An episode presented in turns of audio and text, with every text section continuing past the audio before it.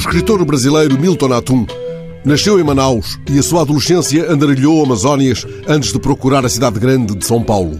Nos anos 70, chegou a publicar um livro de poemas intitulado Amazonas. O ano passado escreveu e disse um poema sobre o fim que se aproxima. Ouviremos daqui a nada esse poema dito pelo grande escritor, para quem, como na ocasião o próprio Atum confessou, é muito penoso olhar fotos que mostrem os incêndios na Amazónia. Anotam, entretanto, contas deste outubro. O número de fogos na Amazónia aumentou 121% em relação ao outubro do ano passado. No Pantanal, este foi o outubro mais devastado pelo fogo desde que há registros. Isto acontece apesar da presença das Forças Armadas na floresta.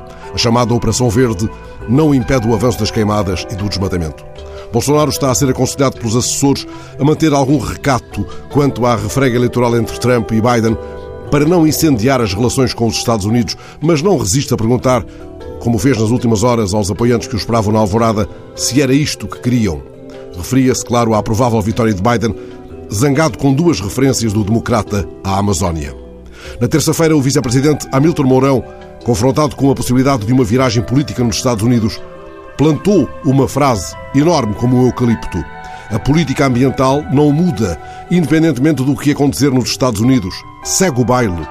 Mourão, que é também presidente do Conselho da Amazónia, anda até amanhã a mostrar o território a um grupo de embaixadores europeus que, numa carta de setembro, pediam ações reais e imediatas contra o desmatamento. No grupo há um representante de Portugal.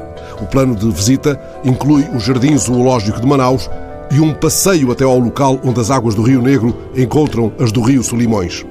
Os visitantes receberam, entretanto, um manual de recomendações sobre o uso de repelentes por causa do mosquito, do dengue, do zika e da febre amarela mas a embaixadora interina do Reino Unido já lamentou o facto de a visita não incluir as áreas mais atingidas pelo desmatamento e pelas queimadas.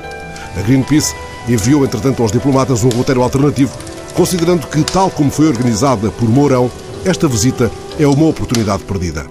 Segue o baile até ao fim que se aproxima. Amazonas, mito grego, menos antigo que os mitos da Amazônia. Os que vivem no cosmo há milênios são perseguidos por mãos de ganância, olhos ávidos, minério, fogo, serragem, fim.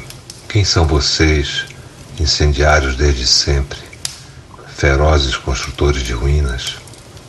Os que queimam, impunes, a morada ancestral, projetam no céu mapas sombrios, manchas da floresta calcinada, cicatrizes de rios que não renascem.